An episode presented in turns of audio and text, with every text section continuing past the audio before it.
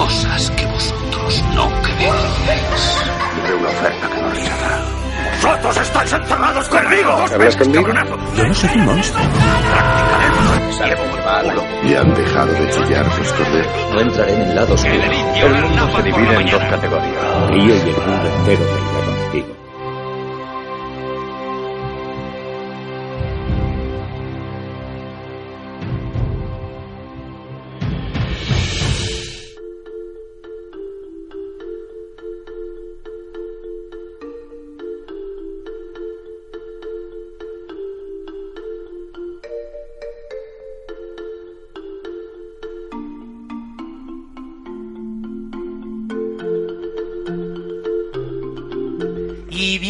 bien, bien, bien, bien. Vaya vacaciones nos estamos pegando aquí en Cine Actual. En el podcast llevamos un mes prácticamente, rascándonos la barriga en la playa. Otros en la montaña, tranquilamente. Nos hemos separado, nos hemos dado un tiempo. La verdad necesitábamos separarnos. Pero ya estamos juntos de nuevo. Y vamos a hablar en este podcast, que ya es el número 14, de novedades, de noticias y de, bueno, como siempre, esas pequeñas polémicas que nos encanta ahondar. Y también, para empezar, nos gustaría eh, hacer un pequeño recordatorio de uno de nuestros directores de cabecera aquí en Cine Actual, para, iba a decir celebrar, no celebrar, pero para recordar que es, eh, hace seis años perdimos a Tony Scott, el pequeño de los Scott, algunos dirán el bueno de los Scott, ¿verdad, José? Yo soy, sí, sí, sí, señor. Pre- presente. Eh, To- Tony Scott, ese director de cine que prácticamente controlaba como nadie el tema de, de hacer cine de acción. Te podía gustar más o menos, pero desde luego le tenía, le tenía cogida la medida al cine de, de acción. Eh, Javi, de todas las películas que hizo este hombre, Tony Scott, ¿cuál es tu favorita? Pues mira, mi favorita es una que a una, tres cosas que me encantan en el cine. La primera, la más evidente, que Tony Scott me encanta como, como director. La segunda es que cuenta con una banda sonora de Hans Zimmer, lo cual, eh, pues, mucho mejor. Y la tercera es que es un guion escrito por Quentin Tarantino. O sea, es, eh, lo, lo tiene absolutamente todo. Sí. Y luego con un, un reparto eh, brutal, eh, encabezado por Christian Slater, Patricia Arquette, Dennis Hopper, Christopher Walken, Gary Oldman, Brad Pitt, eh, Val Kilmer haciendo de, de Elvis, eh, Samuel L. Jackson, Michael Rapaport, James Gandolfini, y así, así, así. Tela. O sea, parece una, parece una película de Tarantino, ¿verdad? Con tanto, Tela, tela. con tanto nombre. Bueno, pues no es otra que True Romance, ¿eh? que es eh, Amor a quemarropa. Y a mí, a mí es una película que, que, que me encanta. Me encanta. Peliculón. Vaya Y- A modo unos de ane- a modo- personajazos que flipas, a, mo- tío. a modo de, anécdota, eh, me encanta esa anécdota, es que el guion este de, de Ta- eh, de Tarantino eh, lo vendió antes de, rodar Reservoir Dogs precisamente para ganar pasta para poder hacer la película de Reservoir Dogs. Pero resulta que resulta que al final, eh, bueno, eh, grabó, hizo Reservoir Dogs y precisamente Tony Scott pilló ese guion y aprovechando la fama que había empezado a coger en esos circuitos eh, eh, de, de Hollywood, ¿no? Donde empezó a, a triunfar Reservoir Dogs, pues eh, hizo esta película de Amor a quemarropa, eh, beneficiándose del nombre de, de- de Tarantino, ¿no? Y, y al final la jugada salió redonda, tanto para uno como para otro, porque a mí True- esta True Romance me parece un, me parece un película. Tía, es que sale hasta Brad Pitt, ahora me estoy acordando. Sí, sí, sí, buenísimo, el, papelazo, el papelazo, buenísimo, tío. Fumeta. Cuzo. Si no me equivoco, también el guion se ven- lo vendió por lo mínimo que puedes vender un guion en Hollywood. Sí, Aposta para eso, para que le dieran pie para la otra película. Sí, eso es. Pero ese, ese guion fue realmente respetado o fue como le pasó con, con Asesinos Natos, con Oliver Stone. Hostia, pues es muy Tarantino, si no está respetado, Sí, la verdad. eso, es que- eso te iba, eso te iba a decir. Lo, No, no, ves estás pregunto. viendo y, y- y crees que yo- lo ves y la película y dices, coño, es una película de Tarantino. Ya, ya. O sea, lo digo, yo- lo digo yo creo- porque como ya se la jugaron luego en Nombre Quema Ropa, no sé si sigue vendiendo muchos, muchos Ya. guiones. Mm, Yo creo que sí. yo- Ay, perdón, en Amor Quema Ropa no, en, en Sí. Asesinos Natos. Ah, yo, creo, yo creo que ahora ya no le hace falta. Esa referencia. Está claro, está claro. Pero bueno, El, el, el Christopher Walken que siempre mola de normal, pero en esta peli mola como el triple, ¿no? Sí, hay una, hay una, hay una, Sí, esce- es- hay una- esa escena en concreto de cuando de Dennis Hopper y Christopher. Walken. en la caravana con los sicilianos. Para mí una de las mejores escenas de siempre, tío. Te lo juro que Brutal. es que me encanta. Sí, sí, brutal. sí, sí, sí, sí. La escena Brutal. de- que habla de los sicilianos, ¿no? De los, de los sicilianos, sí. Y esa frase final de, de Christopher Walken donde le dice, porque, porque de morir no te libras. Morir no te libre. Qué grande es Es esa un mentiroso, un mentiroso profesional. Madre mía, qué buena es, tío. No, sí, sí, estamos de acuerdo todos en que Amor a quemarropa es, es maravilla. Y José, yo sé que a ti te encanta Tony Scott. Y si te pusiera una pistola en la cabeza ahora mismo y te dijera, va, escoge una, ¿cuál dirías? Pues la última que he visto suya. Bueno, que re, re he visto, revisionado, porque la habré visto como 12 veces. Eh, Revisto me mola más. Revisto. Revisto, sí. Revisitada. es el masculino de revista. Eh, pues mira, hace poco, hará cosa de un mes, me puse las dos primeras de Super Detective en Hollywood y la segunda en concreto es la que dirigió Tony Scott y es una chulada de peli, tío. Me encanta esa peli. Es, es muy divertida, ¿eh? Es, es una pasada.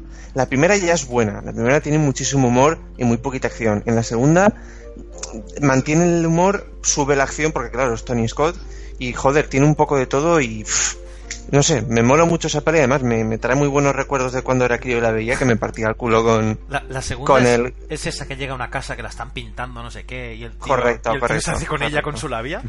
Sí, sí, sí, sí. No, y consigue que el, el- el comisario de policía le dé un Ferrari y no sé si eran cin- 50 mil dólares. Y le Es dice, que ¿tú para qué quieres tanta pasta? Es para aparentar, es dinero para aparentar. Me encanta Axel, Axel Foley. Foley. Me encanta porque es un personaje. personaje que con su labia eh, es capaz de conseguir lo que quiera el cabrón. Jefe, he pensado que no pienses, Axel, que me acojonas. Tómate un tiempo, Axel, ¿no? Quiero que cuides ese Ferrari. Sí, tranquilo, yo comeré en él, viviré en él, cagaré. No, no voy a cagar. Veo que la hace poco, sí, sí. Sí, me encanta, tío, me encanta. Pues sí, es una gran peli. Quizás es de las más diferentes de todas las que hizo, ¿no? Porque es la que más componente de comedia tiene, que no era un género que precisamente Tony Scott eh, usase mucho, ¿no? Sí, puede ser, pero es que claro, no tenía más remedio porque la primera era eso, era muchísima comida, era mucho Eddie Murphy. Eddie Murphy venía del Saturday Night Live, venía de, de ser un monologuista de éxito y joder, era lo que tocaba. De reflotar el Saturday Night Live. Correcto. hecho, Fue el único integrante del elenco de, de ese programa que fue el artista invitado. O sea, él mismo era el artista invitado, o sea, imagínate. Ya, tío. Eddie Murphy era lo más a principios de los 80, ¿eh? Pues sí. Sí. Desde luego, ya te digo, es, es de las de las películas suyas que contienen mm, comedia, quizá la más comedia. Yo los que no las he visto todas, no como, como tú, Roy, Tony, eh, de- que tú has visto casi todas, ¿verdad? Sí, buenas tardes, buenas noches, buenos días. Buenas. Y Pues si tuvieras que elegir creo, no sabría. La verdad es que te voy a dejar la buena para ti para el final, porque sé que vas a decir esa. como me conoces, Vale, y hablando un poquito lo que decís de comedia, eh, si no me acuerdo, en una película del hermano, del hermano que se supone que es mejor que él, hay una... Se hay un- se supone, se supone. sí, es, eh, se llama eh, Un buen año, que a mí personalmente me gusta bastante, ¿vale? Tienen un diálogo, una frase, que le pregunta, ¿qué es lo más importante de la comedia? El ritmo. ¿Qué viene, ¿A qué viene esto? Pues si os fijáis, el ritmo de Tony Scott en todas sus películas es brutal. Y Sí, por eso sí, sí, en sí, la sí. comedia, pues como en todo, el ritmo es lo más importante. ya ves. Elegir una película de este hombre, pues eh, es que tiene muchas. Me quedaría con Top Gun por lo que significó en los 80, que fue, vamos, fue fue Mel, eh, fue una puñetera maravilla. Fue los fue en los 80 en, en su apogeo. Sí. Y luego, no lo sé, tiene varias. Es de esas eh, pocas películas, es de esas pocas películas que puedes poner, eh, decir, vamos a definir los 80, ¿no? Y estaría, Correcto. estaría Sí, Top sí, Gun, sí. estaría Jóvenes Ocultos y, y alguna más. Ya, precisa- Sí, precisa- claro. precisamente hoy han anunciado que Harris se ha unido a- al reparto de la secuela de Top Gun. Ah, ¿ese Ed? Harris. Mm, sí, sí. Oh, pues, Sí, sí, Nada están, menos. están juntando ahí un, un reparto no sé qué pensar, interesante. ¿eh? no sé qué pensar de, de lo que acabas de decir. Me has dejado Yo- con el culo torcido. yo tengo ganas de verla. ¿eh? Y siguiendo un poquito con la filmografía de este hombre, pues es que hay muchas elegir, ya te digo, menos un par de las casi 20 películas que tiene, menos un par las he visto y la verdad es que me encantan todas. Y el tema, bueno, finales, al principio de los 2000, que empezó ya con Spy Game, El Fuego de la Venganza, eh, mejor voy a parar. Hostia, A me venganza gusta- está guapísima, ¿eh? Yo le tengo mucho cariño a Spy Game. Pues, Yo, sale Robert Redford, que es un, Sí. es un actor que me gusta, Oye, y, Brad, y Brad Pitt, que, también Pues que me encantan. sabes que Spy Game la vi yo en el cine, pues, estamos hablando del 2001, yo tendría unos 17 años. Mm. o por ahí. Y mm, es una película que cuando la vi en el cine en su día a mí no me gustó, pero reconozco que es posible que no la viera cuando tocaba. A mí me pasó lo mismo. Uf, no lo sé, a mí me gustó mucho desde el principio. Además, tuvo la gracia de comparar a los dos sex symbols Claro.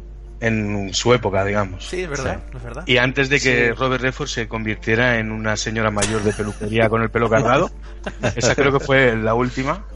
Y la verdad es que a mí toda la película me parece una puta maravilla. Oye, ¿es- ¿esta de Robert Redford que está en una cárcel militar? Sí. ¿Esa es, esa es de Tony Scott también? Creo que no. Estoy, estoy convencido de que no. Pero pero no me es buena Sí, sí, sí, sí, que él lo meten, es un oficial y, Sí, un y general. monta ahí un, y monta Sí. ahí un pit. ¿Es James Gandolfini, el, el alcaide? ¿Verdad? El alcaide, sí, sí, sí, sí. Sí. Y monta ahí un pifostio que te caga, vamos, en, en la, en la prisión. Eh, ¿Cómo se llama? ¿La fortaleza? La fortaleza. La fortaleza, sí, señor. Eso es, la fortaleza. Joder, madre. Eh, que- Creo que estamos todos buscando a ver quién ha dirigido. ¿Puede ser? Estoy- está- eh, Sí, bueno, tú con el móvil estás ahí seguro. Porque Tony no ha levantado la cabeza del móvil desde que lo has dicho. no Entonces, recuerdo, no recuerdo. Luego nos acordaremos entonces, tu seguramente. favorita, venga, va, la pistola en la cabeza. Tu favorita. Eh, por lo que significó Top Gun. Top Gun, claro que sí. Muy bien, muy bien. muy bien. Pero que voy a decir que es la que vas a decir tú. ¿Vale? Ah, y, y la que voy a decir yo, obviamente, ya sabes cuál es, ¿no? Sí. Yo, mira, te voy a decir solo una frase, ¿no? Un, un diálogo que es que para mí, yo es que aún me río cuando lo escucho de, eh, oye, ¿esos son pantalones de cuero? ¿Pantalones de cuero? Y dice, ¿cuánto, ¿cuánto cuestan? 650 dólares. 650. Y, y te lo no, pones. No, no. 650. Y el tío se extraña. ¿650 dólares? ¿Y te lo pones? ¿Y ¿Qué llevan una tele dentro o algo? Hostia, es una puta maravilla. Estoy muy viejo. No, pues esa a mí últimamente, el último Boy Scout, es una película de ese género que aquí nos gusta llamar género de sudor y cerveza. Ese género de acción eh, desenfrenada, eh, cachonda, descarada, ¿no?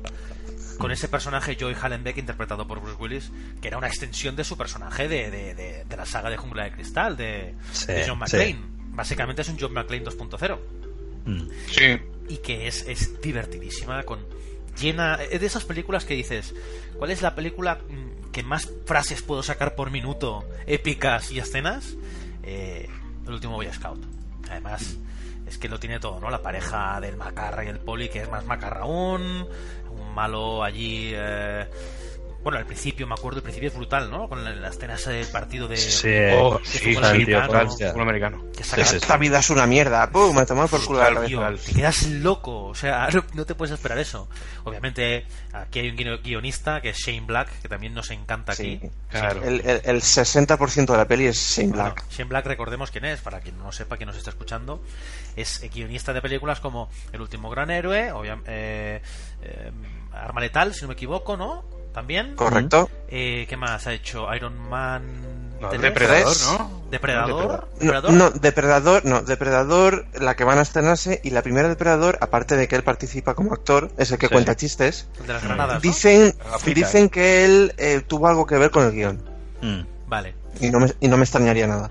Luego está la de The Nice Guys, ¿no? Dos buenos tipos, creo que se llama aquí. Buenísima, buenísima. Y, por supuesto, una que quizás es de nuestras favoritas, que es Kiss Kiss Bang Bang, que eso Espectacular. es una película tan... Es- esa, esa peli le salvó la vida a Robert Downey Jr., ¿eh? ¿Os dais es- cuenta? Sí, Sí, sí. Sí, sí, ostras, es verdad. Sí, Es que fue peli- el, fue el Pulp Fiction de, de Travolta. Sí, tío, sí. Esa peli creo que es imposible de no disfrutar. Kiss Kiss Bang Bang. Sí, es divertidísima. tío. Tiene unos puntos brutales. Brutal. Pues bueno, yo ya digo, lo tenía más claro que el agua. Yo estaba entre elegir eh, Amor a quemarropa, que es la que ha escogido Javi, y esto, últimamente el último Boy Scout, que es esas películas que hay que revisitar o revisionar o revidear.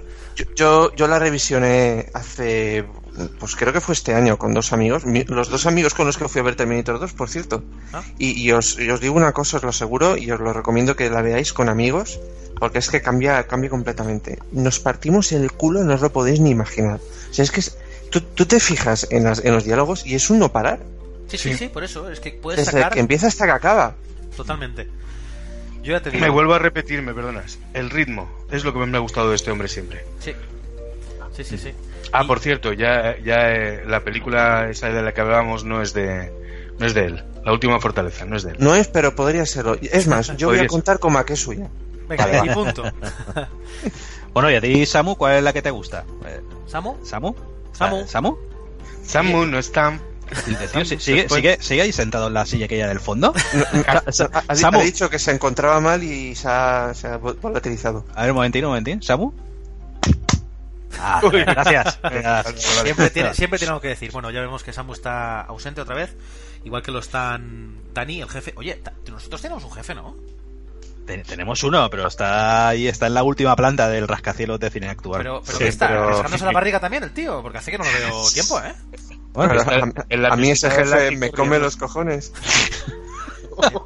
El tío- joder, ¿cómo se nota que no te paga, eh? A ti últimamente. Estás rebotado. Bueno, pues por lo que veo somos, somos solo cuatro. Ya hemos hecho nuestro repasito a este gran hombre Tony Scott. Desde aquí, allá donde estés, te saludamos. Y empieza nuestro décimo cuarto podcast.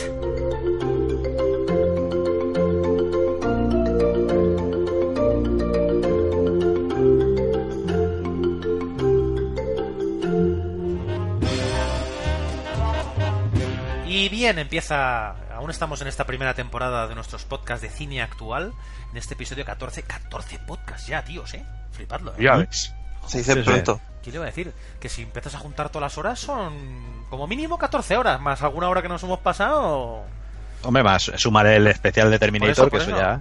Estamos- Son cuatro, cuatro orejas, luego... ¿El de Vengadores que duró? ¿Tres? No, una- No, no, no. Eh, Lo bueno de esto es que son horas aprovechadas. Hombre, Sí, no, sí, sí, sí, sí. no. Bueno, vale, aquí voy. Pa- para estar ra- rascándote la barriga, te pones el podcast y, y aprovechas Ya el está. tiempo. Ahora- además, Sí, ahora, hombre, sí. ahora que aún se puede ir a la playa, está de Sí. coña estos podcasts para escuchárselo en la playa. Si tenéis un ratillo, si escucháis este último, todos los demás y sobre todo el de Terminator. Mm. Además es que os refrescará, porque es que está fresquísimo. sí. Gloria, gloria bendita. Pues vamos a ver, vamos a ver algunas noticias que tenemos por aquí últimamente, ¿eh? en estos últimas, últimos, últimos días, que se ve que el señor Hans Zimmer va a hacer la banda, la, la banda sonora de eh, Wonder Woman 1984, ¿verdad? Mm, Que no saliera tampoco una noticia muy especial, pero resulta que es que él prometió sobre una Biblia de fuego que jamás compondría otra banda sonora para una película de superhéroes después de, de haber hecho eh, Batman contra Superman, creo que fue la última vaya. película que firmó. Eh, No, no, no. No, no llegó a firmarla. No, no. Eh, bueno, el caso es que eso dijo que ya que, ¿Pero por qué? que ya, está- es que ya hace- estaba bien. Me hace mucha gracia estas cosas. Él dijo, según, bueno, según he leído yo las declaraciones que hizo, es que eh, ver, su primera banda sonora relacionada con peli de superhéroes fue Batman Begins y desde ahí en adelante, pues bueno, fue firmando eh, bandas sonoras de superhéroes y según eh, comenta él, le supuso un esfuerzo muy grande, porque era cambiar el registro y cambiar su forma de concebir una banda sonora, como había hecho hasta ese momento, hacerla específica para ese género que es de superhéroes. Entonces decía que eso le suponía un esfuerzo adicional que, que bueno, pues que le había, acabado, le había acabado cansando. Joder, y pero que, ¿eso es de vago entonces o qué? eh, no sé, pues me imagino el hombre tendrá su de, de componer y tal, y, y- y no sé, no sé. El caso es que dijo que, que a no ser que encontrase un proyecto que fuese la hostia, eh, no volvería al género de superhéroes. Hombre, Y tam- también... ha, en- ha en- vuelto En el, claro. En la película de Dice, Batman... dice que el guion le ha sorprendido, le ha impactado Sí, mucho. claro, Sí, claro. eso Y seguramente todos los celos que venían detrás, ¿no? es- eso es. Esta, esta de Batman contra Superman, la verdad es que Hans Zimmer, si os fijáis, tiene varias bandas sonoras que comparte. Es decir, que hay otros eh, compositores. Y en esta Mm. última de Batman contra Superman estaba con Yankee Excel. Es Sí. decir, que no son bandas sonoras al uso, ¿no? No son bandas sonoras que yo me siento y me, yo qué sé, hago la de Interstellar de arriba abajo, la de Dunkerque, ¿no? Mm. Quizá a lo mejor lo que le toca a los cojones es eso, ¿o qué? Mm, puede ser, hombre, las, Vamos a ver. Las tres de Batman de, de Nolan, en principio, ¿no? Me parece un proyecto más o menos uniforme. Yo creo que es, yo sí que mm, no creo que rajase mucho de ese proyecto, ¿no? Es por La, una la de El Caballero Oscuro concretamente la comparte con James Newton Howard. Sí. Está muy guay. Y de hecho ese es Mm. el motivo por el que no pudieron nominar a los caras esa banda sonora, porque en aquel Me momento... parece un motivo de mierda, tío. Es que en aquel momento, esto, esto lo cambiaron a partir de, de- de aquel momento, ¿eh? Eh, mm, Una de las condiciones que había para poder ser nominado a mejor categoría, o sea, mejor banda sonora, Mm. era que solo tenía que haber un compositor Mm. Sí. y se quedaron No, sin, sí. sin, nominación. Esto de los Oscars es una guasa, ¿eh? No, bueno, son sus normas, su casa, y ¿sabes? Es una Mm. Oye, chorrada. lo del Oscar, perdonadme, lo del Oscar a la categoría más popular, al final está confirmado. Sí, sí, sí, sí. ¿Cómo, Eh, cómo? Madre mía. no, ¿Tú no lo sabes, Santi? No. Ha salido vamos a- también una noticia hace poco, claro, es que estábamos de vacaciones. sí. Nos, lo vamos, nos lo vamos a pasar bien en la, en la, en la entrega de los Oscars de este año. En la Pues, próxima retransmisión. sí. Escucha, que hace, Santi, hace que esta, esta te va a gustar, ¿vale? A ver, a ver, a ver. hace- hace Ah, po- hace poquito ¿y el anu- Os- anunció, sí, anunciaron que, que en los Oscars iban a haber tres cambios muy, muy importantes. Bueno, ¿no? Y el, el primero es que la, eh, la gala se va a ceñir a tres horas. O sea, ya está. Tres horas y... Pero vamos, súper súper estrictos en ese sentido. Bueno, pues que quite la Eh, categoría de los cortos, que eso es una basura. No, ¿Sabes lo que van a hacer? ¿Qué van a hacer? Entregar, entregar Oscars en los anuncios. ¿Qué dices?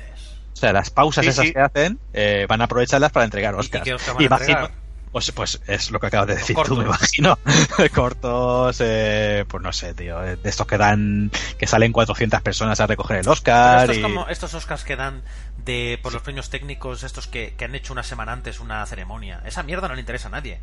Eh, Pues eso. eh, A seguir recortando, ya te digo. Eh, La, Pero, eh, la, sigue, sigue. la segu- la segunda medida es la que ya ha comentado Tony, que es eh, crear, una no- crear una nueva categoría que es película más popular. Espera, déjame decirlo. Y el Oscar a la película más popular es para La Tostadora Valiente. De Dora la Exploradora, ¿no? Claro, claro. En. Forocoches están frotando las manos ahora mismo. Claro, Claro. entonces era un poco una forma de, de, de- Pero de po- reconocer con un Oscar los blockbusters que normalmente, están- normalmente popular, están al- A nivel de gente. Sí, sí.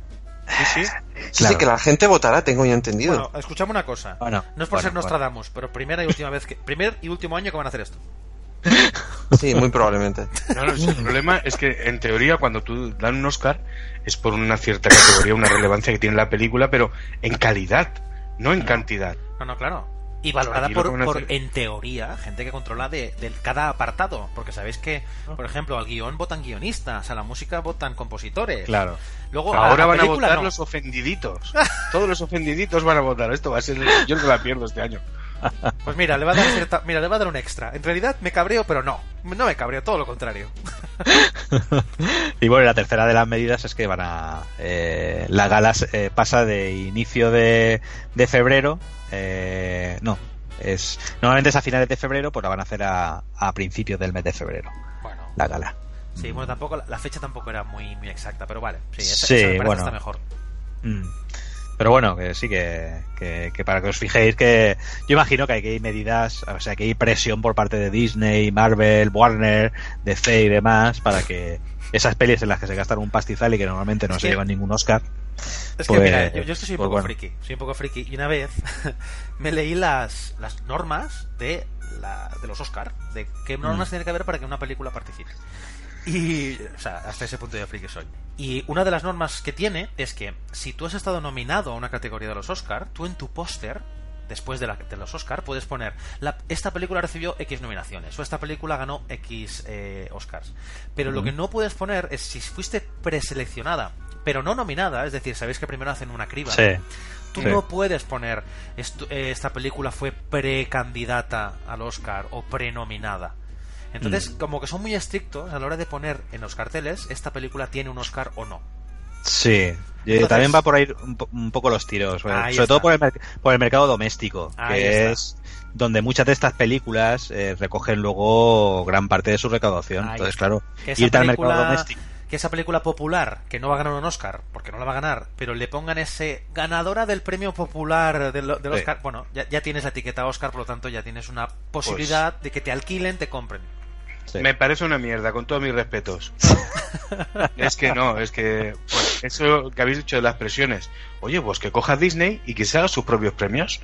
Mejor película Disney, mejor personaje de Disney y que les den premios y luego se hagan sus propios carteles. ¿Te imaginas? Mejor Es que- personaje Disney, Joey Hollenbach, de, del último Boy Scout. Es que es lo que te digo. Mejor muñeca rota que luego se va a convertir en drogadicta.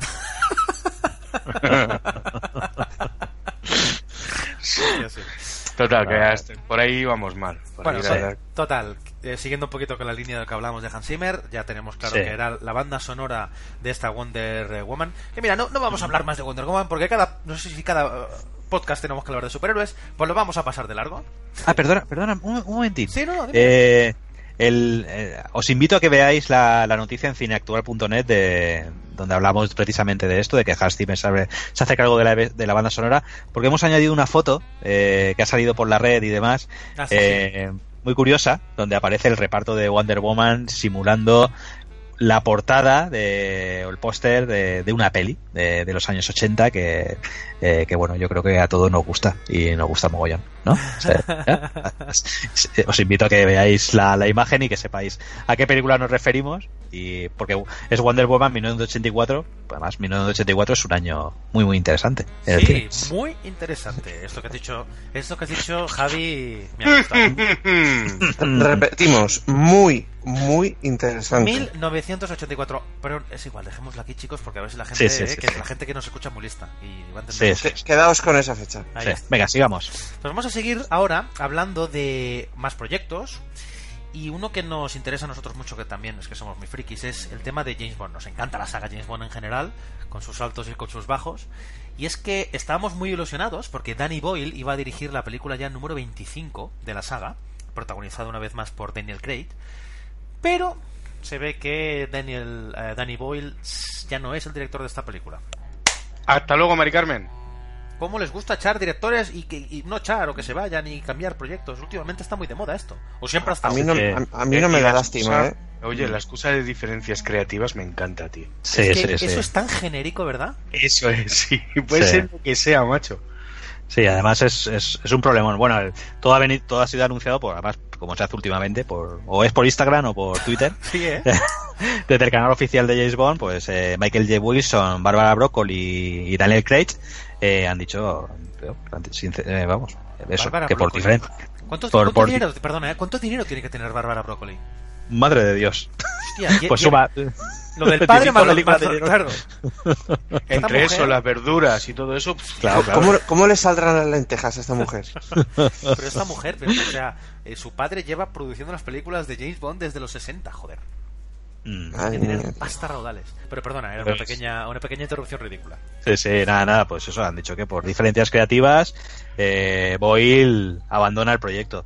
El caso es que Boyle había, había cogido un, un guion eh, que originalmente estaba escrito por John Hodge.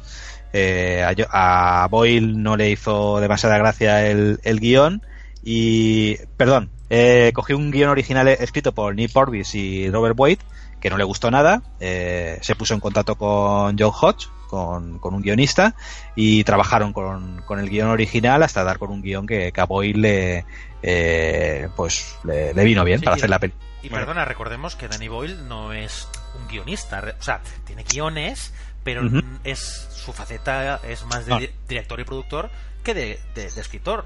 ¿No? Realmente él solo ha escrito el guion de 127 horas de sus pelis. Claro, eso es. Entonces, eh, bueno, puso ese guion, ese guion nuevo eh, o reformado sobre la Ay, no, mesa. no, no, no. Ahí eso me ha gustado, lo de guion nuevo, porque en verdad cuando dice que reescribes o que Sí, lo llevas a tu terreno, es decir, cojo el guion que había, sí, sí. te lo sí. paso por el forro Sí. y pongo lo que me da la gana. A mí me han dicho más que la diferencia también, aparte de eso, iba por el tema del casting, ¿puede ser? Pues ahí me pillas. Eh, pero bueno, puede, puede ser, ¿eh? pues- Si, si lo cambió si lo cambió todo, como tiene toda la pinta que cambió el guion, evidentemente Sí. tendría repercusiones sobre el casting que y que originalmente tendrían ya en mente los productores. Lo que, lo que he leído por ahí es que Daniel Craig eh, tiene voz y voto incluso para el casting. Sí, sí, sí, sí. sí. Entonces eh, se ve que iban a orientar la película hacia una futura, digamos, guerra fría, o sea, volver otra vez al tema de los rusos son, son el demonio. Joder, tío, ver. eso ya aburre, ¿no? Sí, pero iban por ahí. Lo que pasa es que se ve que el problema principal, que se ve que Danny Boyle estaba de acuerdo en orientarlo hacia allá, pero el tema principal fue que para elegir al malo malísimo, que en las últimas escenas había sido gente de renombre, ¿vale? Actores bueno, Sí. potentes. En este iban a coger a un actor polaco totalmente desconocido que había salido en una película que ahora mismo no recuerdo. Y eso se ve que no le hizo ni puñetera gracia a este hombre. Bueno, pero, Y se ve que el problema entró por ahí. Según leído, ¿eh? por ejemplo, en Casino Royale, el, el Mads Mikkelsen ahí no era conocido todavía. A- a- en Estados Unidos, ¿no? Desde luego. Pero fue, esa fue la primera película, ¿no? Mm. A lo mejor ahí Daniel Craig tampoco tenía tanto poder. puede claro. ser, puede ser. Luego aparte tenemos, ah, claro, eso nunca lo sabremos, evidentemente, pues no, sabremos cómo es el guion de, de Boyle, pero bueno, eh, tenía que tenían que abordar un problema importante y es la salida de Daniel Craig. Eh, que no tienen por qué no tienen por qué hacer nada especial simplemente en la próxima película cambian de actor y chimpum como se ha hecho siempre en- todas Idris las Elba películas Idris Elba, por Se favor, está, que se sea está hablando Idris de él. ¿no? bueno se se, habla está hablan- mucho. se están hablando hasta de mujeres quiero decir eh, cuidado Jennifer, Que, pues, Jennifer Bond, ¿no? A ver, esto en realidad sabes, sabemos lo que pasa siempre. Empiezan a hablar de 40 actores y actrices, bueno, actrices nunca, pero Mm. actores y al final cogen uno que nadie se lo esperaba. Sí, eh, por ejemplo, uno que se ha manifestado, que, que ha mostrado su interés y que ha gustado mucho es el nuevo Superman. Henry Cavill. Sí, Henry Cavill. Mm. Si lo había escuchado. Yo, Idris Elba me- es un actor que me gusta. Mm. Eh, lo que pasa es que también, aunque el tío es una roca, o sea, ya habéis visto eso, ese, no sé si fue una especie de documental que él se hizo como luchador y fue por Mm. todo el mundo ahí luchando y tal. O sea, el tío está más fuerte que un cubata pueblo, como dice nuestro amigo Renji. Está más fuerte que el cura de Dark, ¿no? Pero ya es otro tío que está rondando los 50 tacos. Sí. Entonces, ojito, que con la tontería en un par de años te plantes en casi 60 y ese hombre a lo mejor no puede levantar la rodilla.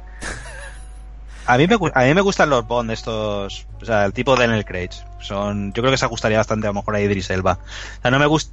si te tengo que ir a lo clásico, me quedo con Sean Connery. Eh, pero no me terminan de gustar eh, la proyección que ha tenido ese tipo de, de James Bond. A mí, por ejemplo, Pierce Brosnan me, me, me hastiaba, me cansaba.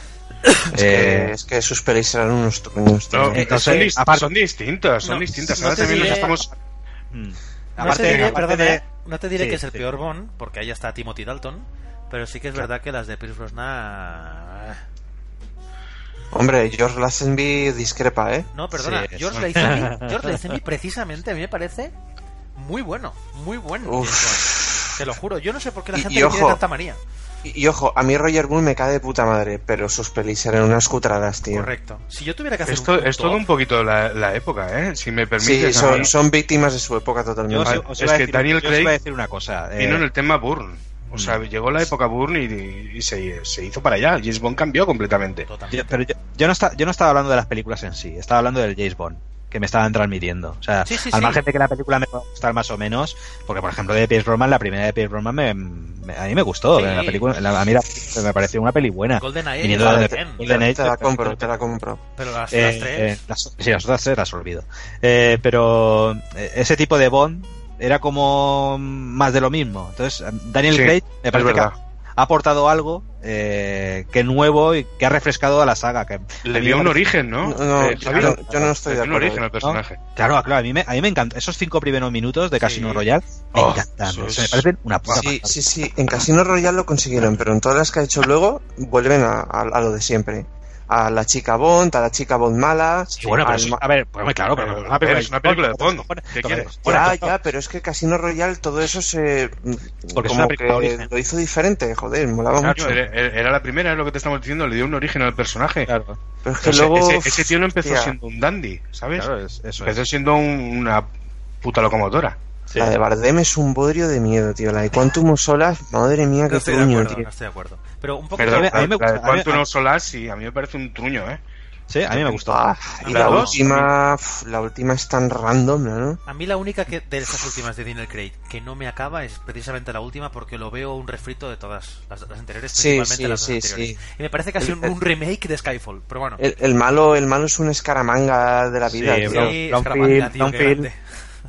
Es que en Sí. teoría igual, igual eh, bueno, me, me corregí si me equivoco. So, eh, tanto la de Casino Royale, no, Quantum of Solace es una, una continuación directa, es la primera que fue continuación Claro, directa. eso Y es. Bueno, entonces se podría decir en que toda esta saga es una continuación directa. Sí, sí, Toda todas saga. lo han sido, todas han tenido eso un. Sí, se supone que es la asociación, vamos, van, van siguiendo el rastro de la eh, de la asociación esta, el de la Quantum, ¿no? Que Sí. es, ¿Cómo se llama? Sí, es Quantum, ¿no? La, No, bueno, sí, Quantum, que es la, la antigua, joder, ¿cómo se llama? Octo... sí, sí, o, to- o top, bueno, Topus, o, Joder, No. ¿cómo se llama? Ah. Nos hemos quedado en blanco. ¡Ayuda! Sí, sí. Spectra. Esa. Spectra, coño. Spectra, Spectra. Hombre, Es, algo parecido a lo que han hecho con las últimas de Misión Imposible, que también han seguido el juego con, con el sindicato, que se supone que Sí. son Sí, Pero- un grupo de ex agentes todos muy chungos. Antes, antes de hablar precisamente de Misión Imposible, que habla- hablaremos de ella, mm, fijaos una cosa, la, la saga de Daniel Craig tiene una diferencia respecto a los demás James Bond, que es que, Qué rubio.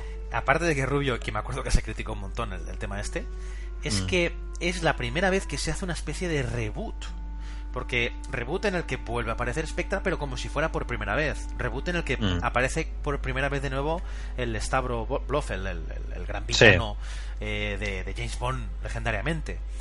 Y Mm. es la única. Y además se ve algo que solo se había visto una vez hasta el momento, precisamente en la película de George Lazenby, la de Al Servicio Secreto de Su Majestad, Mm. que es ver a James Bond enamorado, genuinamente enamorado de alguien. Sí. Eh, Bueno, Solo se ha eh, visto. tenemos, tenemos a desde Rusia con amor.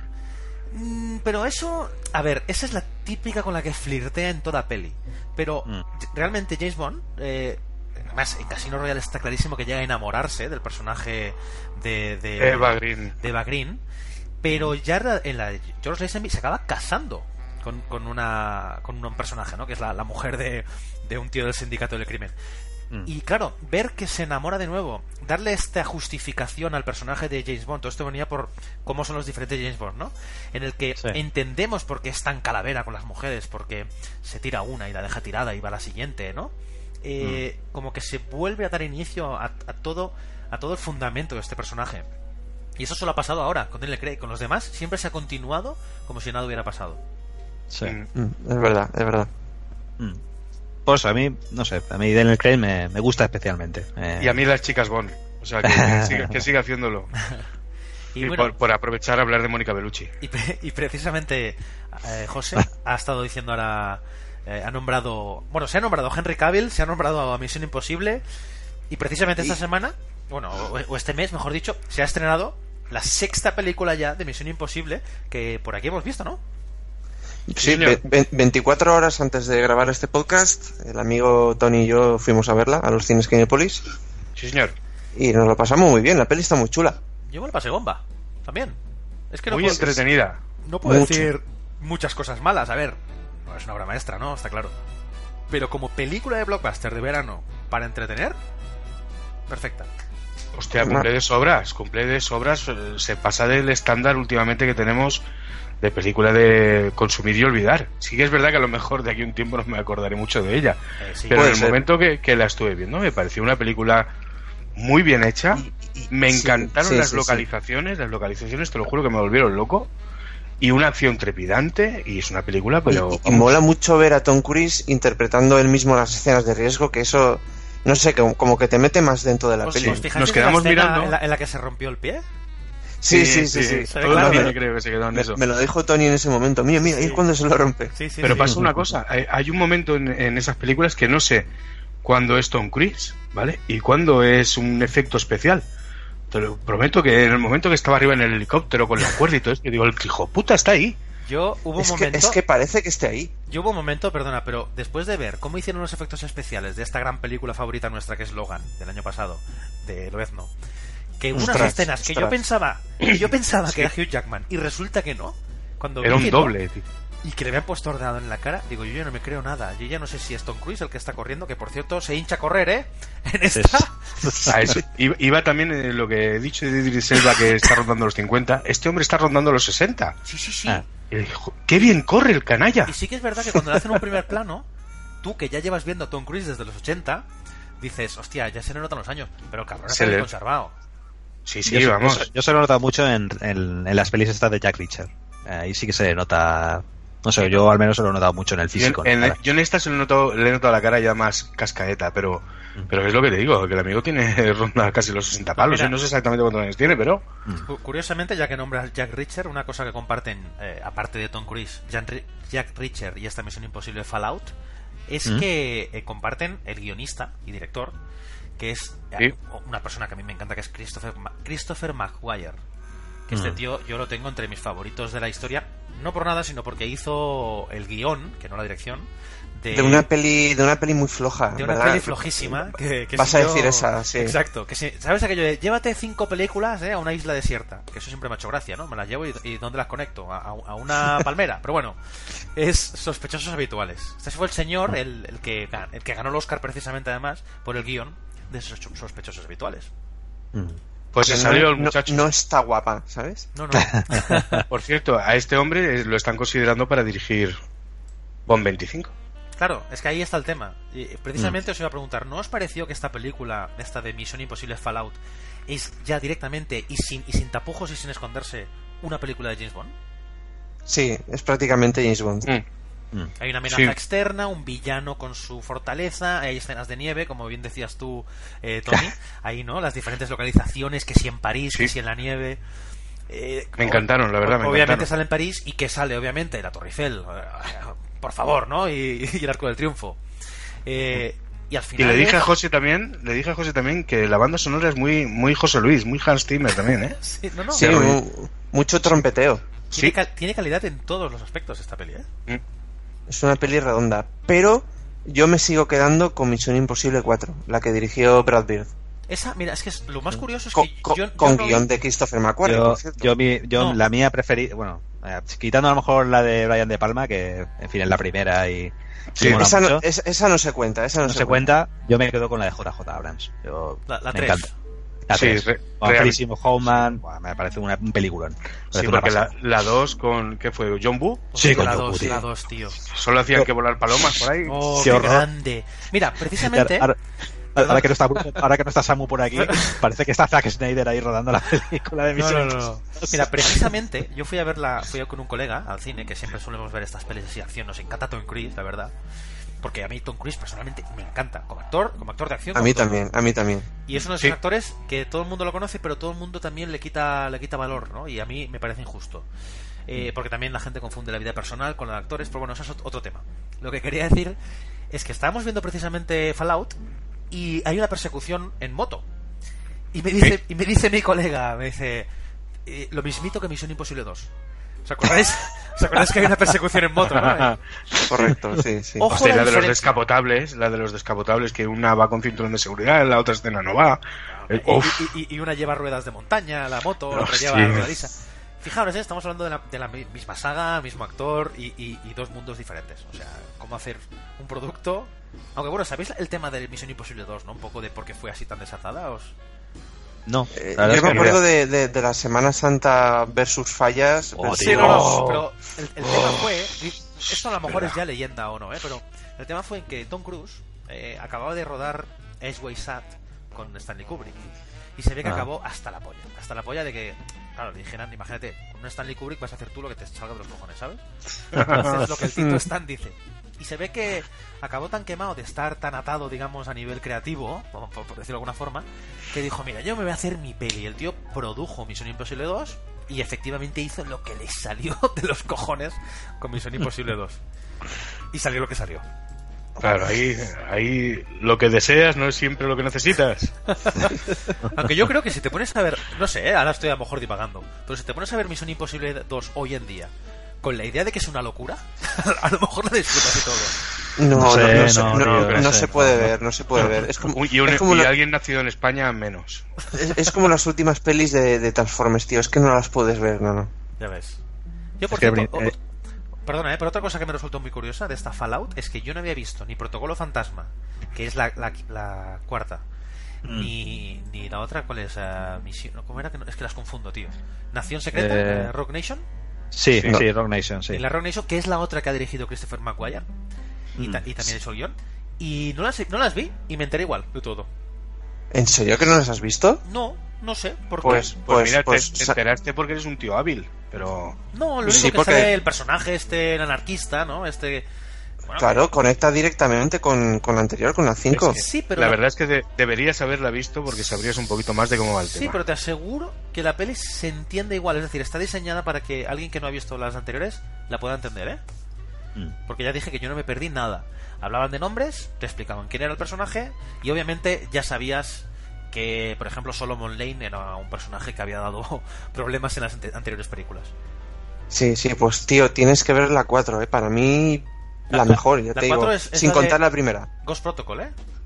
Ghost Protocol, Sí, sí, sí. increíble, tío. Es Pero- divertidísima, ¿eh? es muy Brad Bird, es mucho humor, mucho humor, mu- un ritmaco que flipas y Mm. mucho, iba a decir mucho slastic, ¿sabes? Muchas escenas con un humor que no hace falta ni Físico, que hablen. ¿no? Físico. Sí, humor físico. Es que está muy chula, tío, mírala, en serio. Pues sí, Hombre, este aporta siempre, Simon Pegg apor- le aporta siempre un puntito, ¿no? A- Sí, ese es, sí. es el punto. Es... Sí, sí. Que lleva ya cuatro películas, eh, Simon Pegg. Mm. De, de hecho, en, en esta película tiene, te diría que menos humor, tiene solo cuatro o cinco escenas de humor. Y, Sí, y no hay luego muchas, lo que sí que tiene, están muy bien tiene puestas, un, ¿eh? tiene un par de trampas que yo, tú y yo, o sí, no yo y yo, tú, yo, tú y yo. Una, una nos la olimos. Una nos la olimos, la otra también, pero una nos partió el, el culete, A ¿eh? mí me partieron muchas, ¿eh? El espinazo, tío. Una, habían un par muy claritas, pero esa justo en la que digamos que se descubre el pastel, no nos la esperábamos para nada. Es que responde muy bien al patrón de las películas de Misión Imposible de te- giro, giro, giro, recontra giro. Y en Sí. algunos al final te pillan. En algunos no, obviamente. Sí, sí. La verdad es que muy bien. La película, Sí. lo único que no me gustó, y si me oyen desde aquí de la sala de los cines Kinépolis de, de Paterna, por favor, cambiar las puñeteras butacas. Incomodísimas. Uf, Incomodísimas, tío. La Yo además pantalla es- genial, es- estoy pero- con ciática y lo pasé muy mal, ¿eh? Y que de no hecho, yo, el yo aire estaba... tan fuerte, ¿no? Hostia, hostia, yo me leí, tío. Qué frío que hacía. Yo ¿no? me llevo a, mí, chaqueta a, mí, ya. a, mí, a mí perfecto. A mí sabéis que por Sí, eso no, no, hay ningún Para problema. ti, para ti genial, pero yo... Pero en las, mi culo gordo, la verdad es que se lo pasó fatal. Pues. Sí, tío. pues y sí. hasta aquí nuestra colaboración con Guillermo. Señores de Kinépolis, si quieren mandarnos unas entradas y demás, pues Sí, bueno. lo agradeceríamos. Pues, pues yo una cosa, si tengo que poner, como tú dices, Tony, una- un punto negativo, y que es algo que en realidad, joder, me ha decepcionado, es Henry Cavill. Fíjate que es lo que menos me gustó de la película. Vaya, me, me sorprendes. Sí, Sí, yo, yo también me sorprendo porque me gusta el actor y, y- Pero hostia, no lo vi nunca como el personaje que se supone que era. Bueno, al margen de estos pequeños detalles que no nos puedan gustar, más ajenos o propios de la película, eh, la verdad es que la saga de Misión Imposible, en general, mm, nos atrae, ¿no? Es, es algo que nos gusta, ¿no? Podríamos decir. Sí. Muy entretenida, muy digna. Bueno, mientras sigan haciendo pelis como esta, seguiremos yendo al cine a verlas, así que adelante. Que cuenten conmigo. Y cambiando un poquito de tercio, esta noticia a mí me ha dejado con el culo torcido.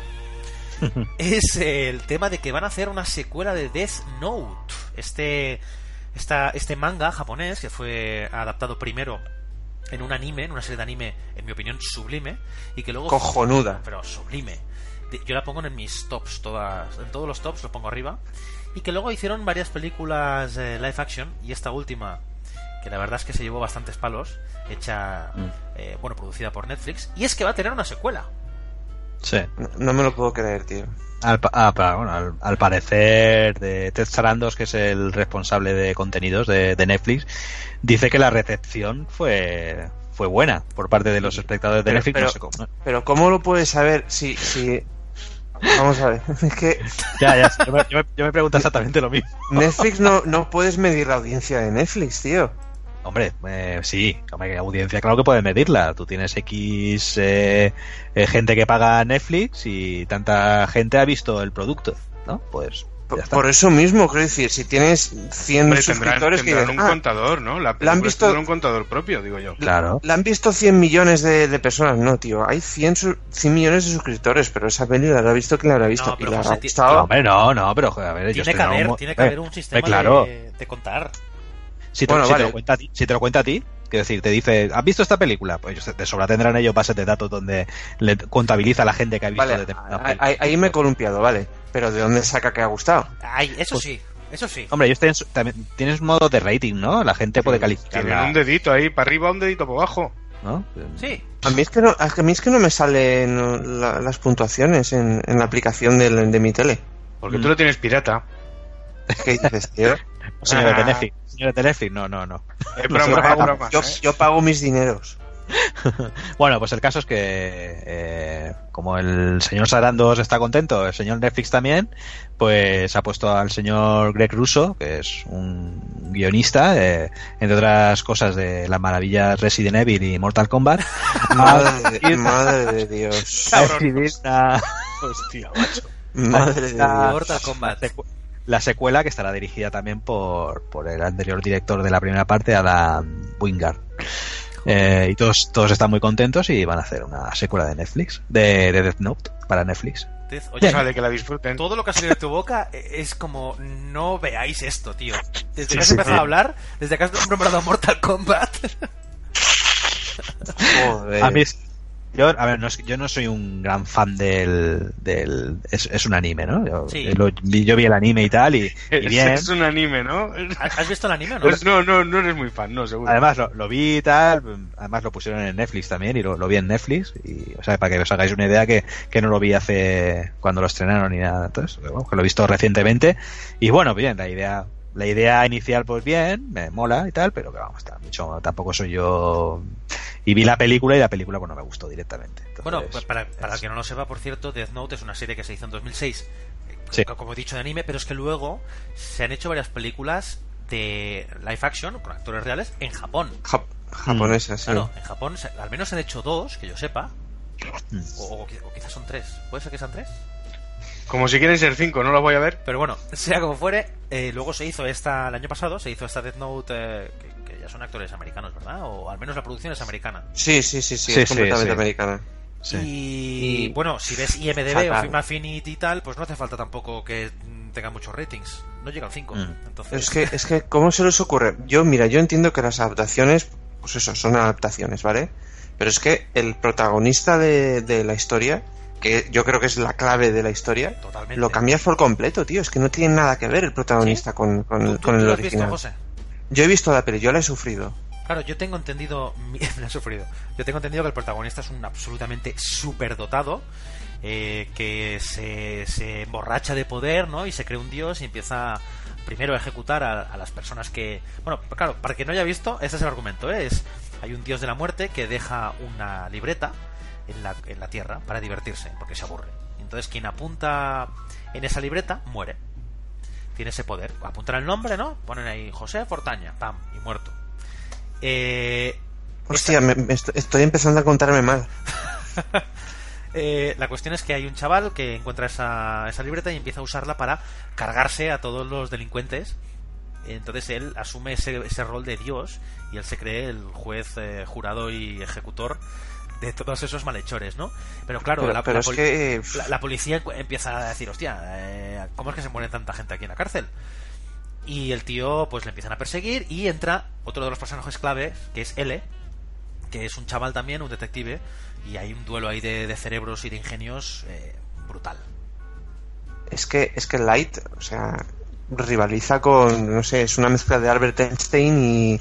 y pff, Y Dios. Y Aníbal el caníbal, tío. No, no, es la maldad de Aníbal el caníbal y la inteligencia de ir dos pasos por delante de los demás, de, de un, de un- un científico ganador del Nobel. ¿Y eso en la película pasa? O sea, el personaje Kira y Light tienen ese... No, no, el, el- el protagonista es, es un chaval de instituto, un matado. Ah, que no es Kira. del que- No, no, o sea, es un chaval que la gente se ríe de él, de- es, es, un, es rollo un skater, tal, de esto es un, un, un paria, tío, un... Este que se lleva todos los palos en el cole. Vale, El que sí. sufre bullying. ¿vale? Pues algo así. O sea, convierten a, a Brad Pitt en, en, en- en yo. ¿vale? Es como si hiciéramos esa comparación. Sí, es como cuando hicieron la versión de Carrie y, y metieron a Chloe Moret, ¿no? De- haciendo de Carrie, ¿era? Sí, sí, Una- le metieron a ella. Pues eso. Un- Una chica que no tiene cuello. Yo es que no sé en qué están pensando. Vale, pues eh, nos morimos de ganas por, por verla. Está claro. De- Eh, de- déjame, déjame, déjame, por favor, hasta que vi Full Metal Alchemist Brotherhood, Death Note estaba rivalizando ahí por ser mi serie favorita. No, no Pero claro, estar- vino Full Metal Alchemist Brotherhood y eso es no una puedo pisonadora. estar mm, más de acuerdo contigo, José, de verdad. Death Note, tenéis que verla. Es una serie peli- cojonuda. Me tío. parece una serie con un guion eh, que te hace levantarte literalmente de la, de la silla. Sí, Yo llegaba- un argumento que, que la estás viendo y estás pensando, esto solo puede llevar un camino, solo Sí. puede llevar un final. Y, y efectivamente, ese es el final al que llega. Yo, eh, esa serie, ya te digo, eh, de verla, el dibujo de decir es sublime, la música, todo, ¿no? El, ese Genial, tono, ese tono genial. japonés, ¿eh? De, de hacer épico, comerse una patata, una patata frita de una bolsa, literalmente. Y me la como, ¿no? esa, esa escena la- Cojo otra patata y me la como. Pero el guion es tan bueno, además tiene dos mitades muy diferenciadas la serie eh, de anime. Y cuando acaba la primera dices, no se puede superar. Y sigue teniendo la misma calidad, porque no puedo decir más, la segunda mitad que la primera. Sí, y, y evoluciona y, y- y los personajes evolucionan con el argumento y, Y, todo. aparecen, y aparecen nuevos. Bueno, sigamos Bueno, vamos- hablando vamos de más estrenos. Hay otro, otro que otro estreno que viene que le interesa mucho a Javi, además, que lo sé yo, que me Sí. lo conozco, que me lo conozco, que es Out- Outlaw King. Sí, sí. Eh, esta semana hemos podido ver el, el tráiler por fin, de, de esta película que estrenará el 9 de noviembre en Netflix y que no, nos trata un poco de redimir la, la figura de, de Robert I de, de Escocia, Robert de Bruce, que a muchos le sonarán por la película de Braveheart de, eh, de Mel Gibson, que es ese famoso rey de Escocia, ¿no? Que, que salía en, en principio eh, con con Mel Gibson, ¿no? Que hace de, de se me ha ido el nombre del de, del personaje que Ya interpreta lo vemos, ya lo vemos que está William. William Wallace. William Wallace, perdón. y que luego le, le mete la, la conveniente eh, puñalada trapera, ¿no? Y pues bueno, es queda como una figura ahí, Robert de Bruce, mm, tanto de dibujada y como medio malo y tal. Y bueno, pues en la peli esta, eh, El Rey Proscrito, que es como se llamará aquí en España, eh, bueno, pues nos traen un poquito la, la figura de, de Robert de Bruce. Y bueno, pues una, una peli histórica protagonizada por Chris Pine y dirigida por David Mackenzie. David Mackenzie, Y este tío... Sí. Y no sé, a priori parece que tiene buena pinta. A mí Chris Pine me, me mola, me gusta como, como actor. Eh, aunque haya tenido alguna otra película como esta de, de Bourne que no, no funcionó muy bien, pero bueno, en general a mí me parece un actor, un actor bastante asequible y bueno. Y no sé, por lo que he podido ver en el tráiler, pues bien, eh, la peli funciona ¿Puedo bastante decir bien. una, una anécdota? Venga, Venga. suéltala. Venga. Dale. Eh, resulta que como muchas veces ha pasado en esto de, del cine, no sé cómo les da por hacer la, la misma temática a dos estudios distintos. Esto ya Pues pasó de el esta año pasado, película, ¿verdad? Y en muchas veces, tanto Robin Hood como muchas. Total. Un, po- un pueblo esta, llamado antes Peak y Volcano. Por ejemplo, sí, sí, de ese, de ese rollo. Es que pasa muchas veces. Pues en esta, ahora hay otro estudio que quiere hacer otra versión con eh, del personaje este Robert de Bruce. Ajá. Pero es que lo curioso es que lo va a interpretar el mismo que interpretó al Robert de Bruce de Braveheart. Anda. Hostia, Eh, sí. ¿Mm? grande. Ahí está en marcha. A ver cuál, la típica, a ver cuál de las dos es la que triunfa y cuál es la que se come un mojón. Esto pasó como, como cuando pasó con las de Blancanieves, ¿no? Hace unos años. Que Sí. sacaron dos pelis Joder, simultáneas. Esto Mm. pasa mucho. Eh, la de Armageddon y Deep Impact. Sí, la famosa Robin Hood, ¿no? Aquella de Sí, sí. Príncipe de los Ladrones, sí. Sí, bueno, pues estilo. Como anécdota, peli- pues ahí lo dejo. mm, la peli tiene buena... Bueno, el tráiler, desde luego, ves... es- está bien cuidada, o sea, tiene unos exteriores bastante buenos. En eso Netflix no suele fallar, ¿no? Oye, Se suele cuidar muy bien los productos, Hablando de a menos tráiler, formalmente. a Sí, ver, ¿Lo ponemos? Ya sí. Ya, la Venga. ¿Se lo escucha? dale. Venga, vamos a ponerlo. Dentro. I'm done with running and I'm sick of hating. Power is making decisions. And whatever course you are charting, I choose you. My husband. We need to unite Scotland. Robert the Bruce is an outlaw. Any man or woman who would give shelter to him or his ranks is to be executed without trial. I serve Robert Bruce! Join us to free Bien, y bueno, lo que vamos a ver aquí un poquito es cómo, eh, cómo Eduardo I eh, pues se enfrenta al rey de Inglaterra para poder conseguir finalmente su, el reino de Escocia y poder independizarse y demás. Y bueno, pues sin contar mucho más, para que, que no conozca un poco la historia de Robert de Bruce, pues bueno, pues es un personaje muy interesante. Y a modo de, anécdota, eh, no sé si no creo que salga en la, pel- en la película, pero bueno, a mí es una anécdota que me gusta mucho de este personaje. Y es que eh, casi casi estuvo enterrado en España, Robert de Bruce. Casi, casi. Casi, casi. Pues resulta que.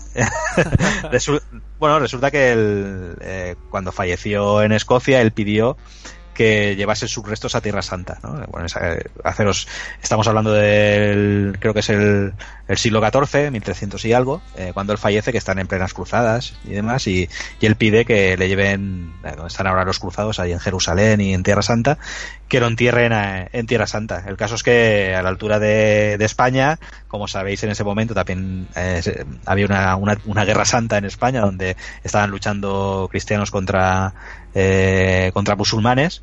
Y, y bueno, pues esos guerreros que llevaban, esos soldados que llevaban el cuerpo de, eh, en realidad el corazón de Bruce, es lo que, es lo que llevaban, en una especie de urna de, de plata, eh, se meten ahí en un fregado y demás, para también en una cruzada, y quien lleva el corazón pues lo acaba, lo acaba perdiendo allí en una, Esto, esto, es lo, esto es lo grande de, de cine actual. Tener reporteros sobre el terreno ¿Qué tiempo hacía ese día? Hace un día soleado. Bueno, el caso es que el, parece ser que el, el, el, caball- el último de los caballeros que llevaba el corazón de Bruce colgado del cuello eh, le gritó al, al, al oficial de turno allí eh, musulmán que llevaba eso y este se apiadó y se lo mandó al rey de España en aquel momento, en el rey de, al rey de España, perdón, no, en ese momento no había ninguna España, al rey de Castilla o de Aragón, no recuerdo de, de a quién sería, se lo mandó y este se lo mandó finalmente y a una, a- lo devolvió a Escocia y lo enterraron en una abadía. Pero vamos, casi, casi acaba el, el corazón de Bruce acaba en España, de Robert Uy. de Bruce. Lo que- Buena historia, a mí me ha Lo que me hubiera gustado tenerlo aquí cerca, ¿eh? Sí, ¿verdad? pues fue en Málaga, eh, donde estará ahora nuestro, nuestro jefazo. Sí, el tío está ahí escapado. Ahí en el yate. Yo si queréis, eh, un poquito también para acabar con esta película, me gustaría destacar que precisamente el director David Mackenzie se hizo bastante famoso hace pues un par de años porque dirigió la película es que es que no quiero decir el nombre en español porque porque me, me- Hell or High Water que en España se llamó Comanchería. Uf, me ha costado decirlo. Buena, que es la- buena peli. que es la película que también está protagonizada precisamente por Chris Pine y Ben Foster y donde Mm. también aparece Jeff Bridges y que tuvo Sí. varias- bastante Inmenso. unas cuantas nominaciones a los Oscars de hecho Oye, Chris Pine tiene un melón que flipas, ¿eh? tiene más cabeza casi que yo Hostia. Sí, sí, en la de Star Trek, que aparece bien peladito, se le ve, se le ve un melonazo tiene importante, más sí. Cabeza hacerle la corona aquí, ma. tiene más cabeza que el, que el casco de, del octubre rojo Aquí ninguno de los cuatro podemos hablar, ¿eh? no no hay que cuatro No. melones que como le peguemos Sí. los cuatro un cabezazo a esta mesa la partimos y es de roble ¿eh? Si cogemos una insolación se acaba el verano. Si nos hacemos un gorro de paja, los burros comen mierda.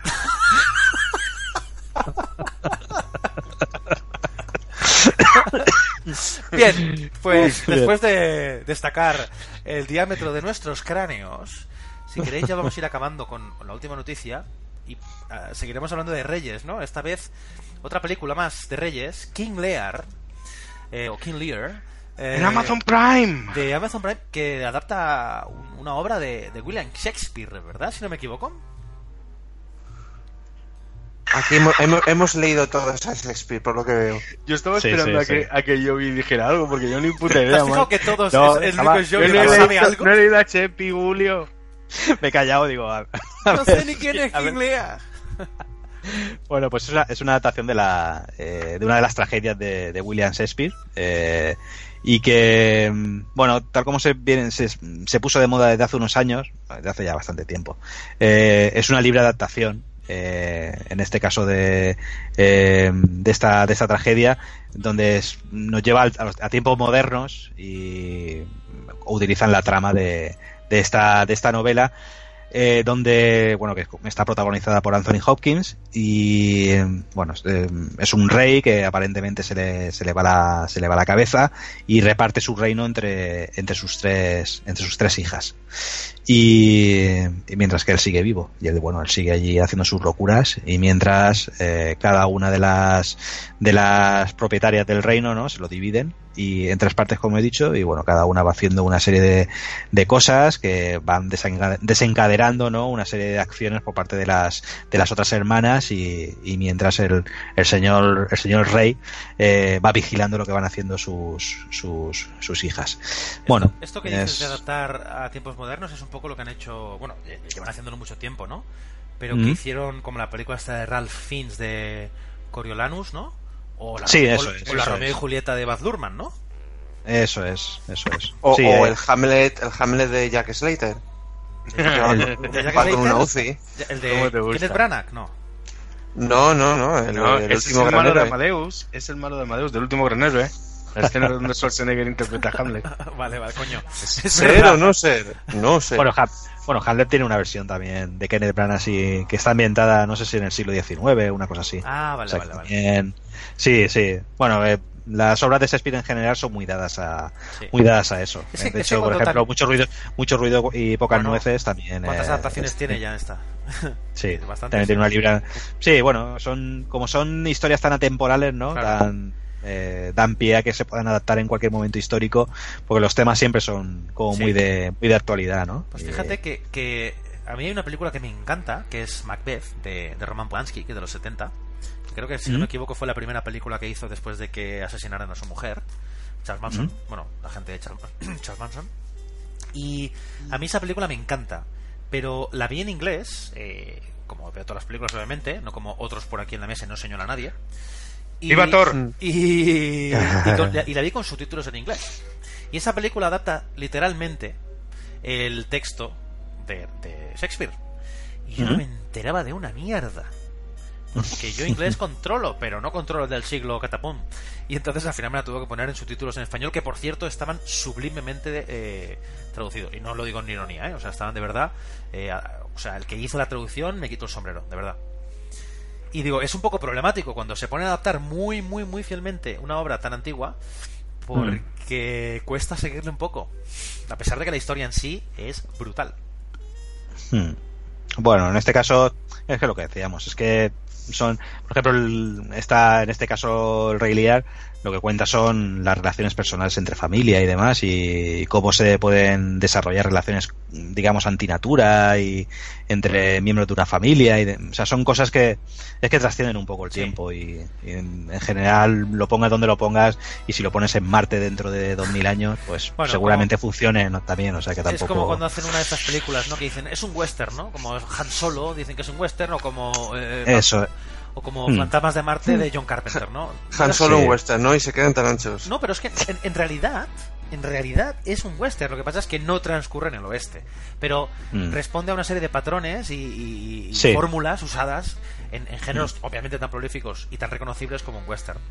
Eh, Mm. Es verdad que hay historias, fórmulas que son eternas y seguramente esa que dices tú, ¿no? De, del King Lear con las tres hijas y una forma de confiar y, y la familia, eso es eterno. Que por cierto no hemos Sí. hablado de quién es el prota. Sí, sí, bueno, lo Sí, comentaba al principio. Es Ah, perdón. Anthony, Anthony Hopkins, sí.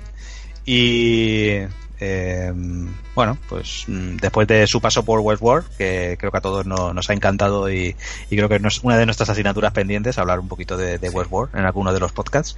Eh, en principio, eh, bueno, pues mm, yo le, le tengo muchas ganas, porque a mí aparte Shakespeare me gusta y, y Anthony Hopkins también. Entonces lo haré todo lo posible por, por verla. Pues mire, yo si no os importa quiero romper una lanza a favor de Amazon Prime, que veo que últimamente está mejorando su contenido, poco a poco, también es verdad, pero lo está mejorando. Tiene un par de series, me gustaría recomendaros a todos, si no lo habéis visto, la serie que protagoniza mi ídolo, que es Billy Bob Thornton, que se llama Goliath.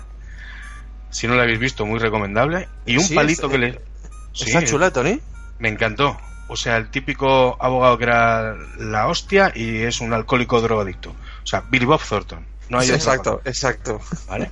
La primera temporada es muy buena, la segunda no es tan buena, pero te deja el culo roto. Y el palito que le quiero pegar a, a Amazon Prime eh, tiene que tener un poquito en cuenta que no todo el mundo controlamos también el inglés como lo controla nuestro amigo Santi. Y ahora mismo ha sacado un- un- una serie documental de unos cuantos episodios basada en, eh, en la temporada del Manchester City de fútbol, ¿vale? Se llama All or Nothing Manchester City. Pues ha tenido la brillante idea de ponerla en inglés, que me parece perfecto, con los subtítulos en inglés. O Sí, sea que aquí, a- Amazon un la está señor- cagando, la está cagando últimamente con el tema, ¿eh? El otro día vi una peli que solo tenía subtítulos en italiano. Hostia, pues eso es una cagada, ¿eh?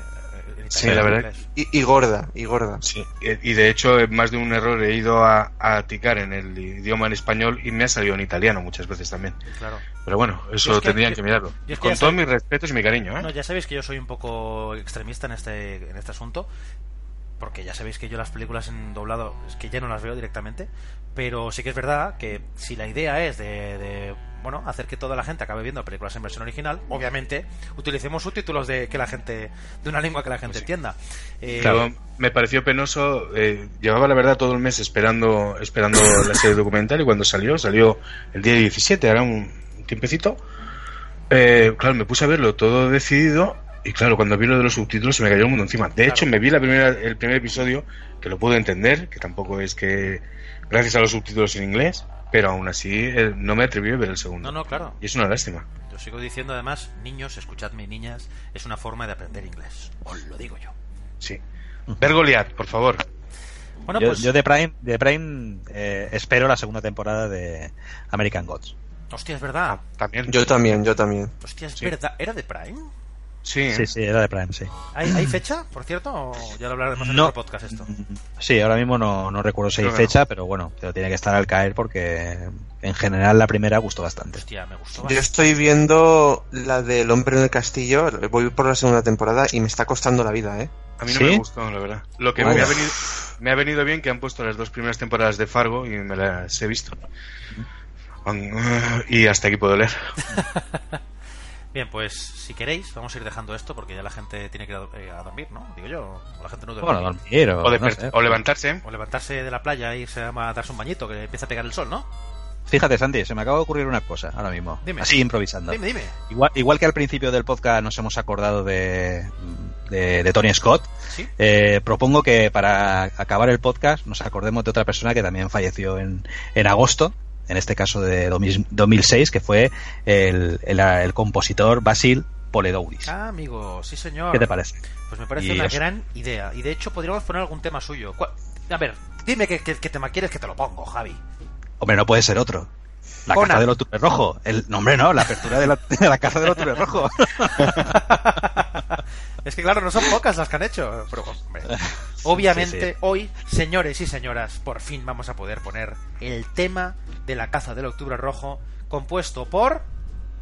El señor Basil Poledouris. Muy buenos días, muy buenas noches, muy buenas tardes, señores. Ha sido un placer estar aquí. Acordaros, sobre todo, de visitar nuestra web cineactual.net, nuestro Twitter. Ahora tenemos Instagram, por cierto. El Instagram es arroba cineactualnet, todo seguidito, sin puntos, sin comas, sin nada. Estamos en Y las con redes muchas sociales. sorpresas. Estamos en las redes sociales, estamos con vosotros. Espero que lo hayáis disfrutado. Un saludo y a disfrutar.